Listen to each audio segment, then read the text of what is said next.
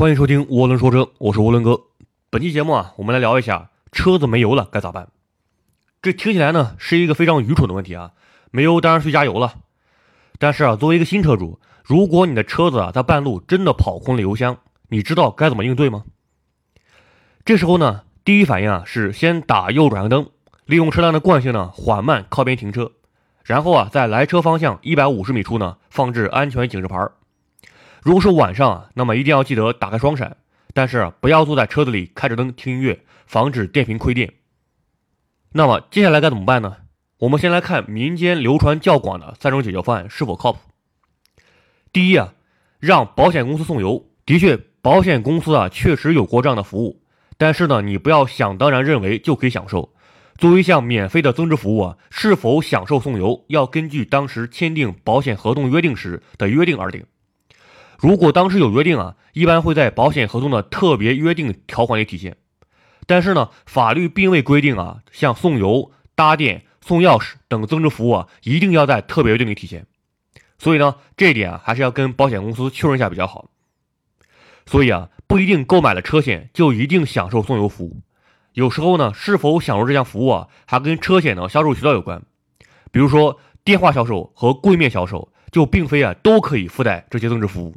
最关键的是呢，目前，由于国家对于散装油品的管制，保险公司的送油服务啊也受到了限制，所以啊，你入的保险公司呢不一定还有这项服务，即便有啊，也可能无法享受这项服务。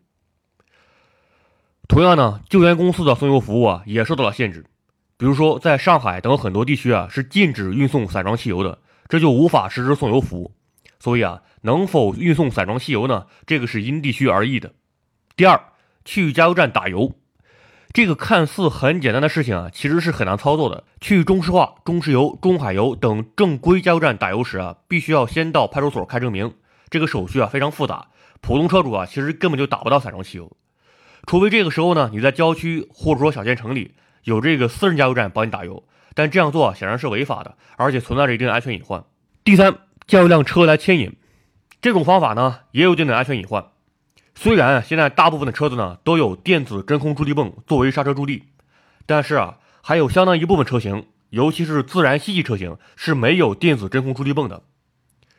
换句话说呢，这种车啊在发动机熄火后，只有第一脚刹车有助力，后面的刹车呢就没有助力了。这无疑啊会降低刹车性能，带来安全隐患。就算是有电子真空助力泵的车啊，电子助力泵呢也只是辅助性的而已。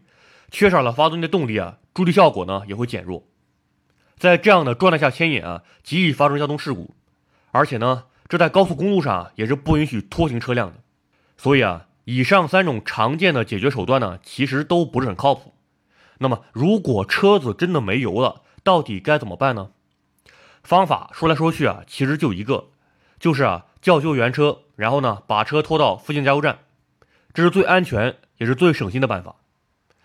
大家平时驾车的时候啊，应当具备道路救援方面的知识，知晓有哪些道路救援公司，以及本地区啊是否允许散装汽油的运送。另外啊，如果你真的托人搞来了散装汽油呢，记得啊一定要用铁桶装，而不要用塑料桶，因为啊汽油在运输过程中呢会与塑料桶的桶壁发生摩擦，产生电荷，而塑料桶呢是绝缘的，无法传导电荷，所以啊就容易引发火灾。有些车主呢会在后备箱里啊自备汽油。这样做啊，无疑是安了一颗定时炸弹。而且啊，汽油长时间放置，不但会挥发出来一部分汽油蒸汽，其本身啊也会变质。这种做法应该坚决制止。一般来说呢，在油表灯亮起时，就应该就近寻找加油站加油，而不是无视它的存在。这时候呢，你的油箱中啊，大概还剩八升左右的汽油，足够一般的车子跑八十公里以上的路程。如果实在因为某些情况啊，比如说油表灯坏了，或者说油位传感器坏了，导致呢车子半路熄火，那么就只能原地等待救援了。好，关于这个话题啊，我们先聊到这里。如果你有任何问题的话呢，欢迎到“乌伦说车”公众号，在本期文章下面给我们留言，我们会尽快做出回复。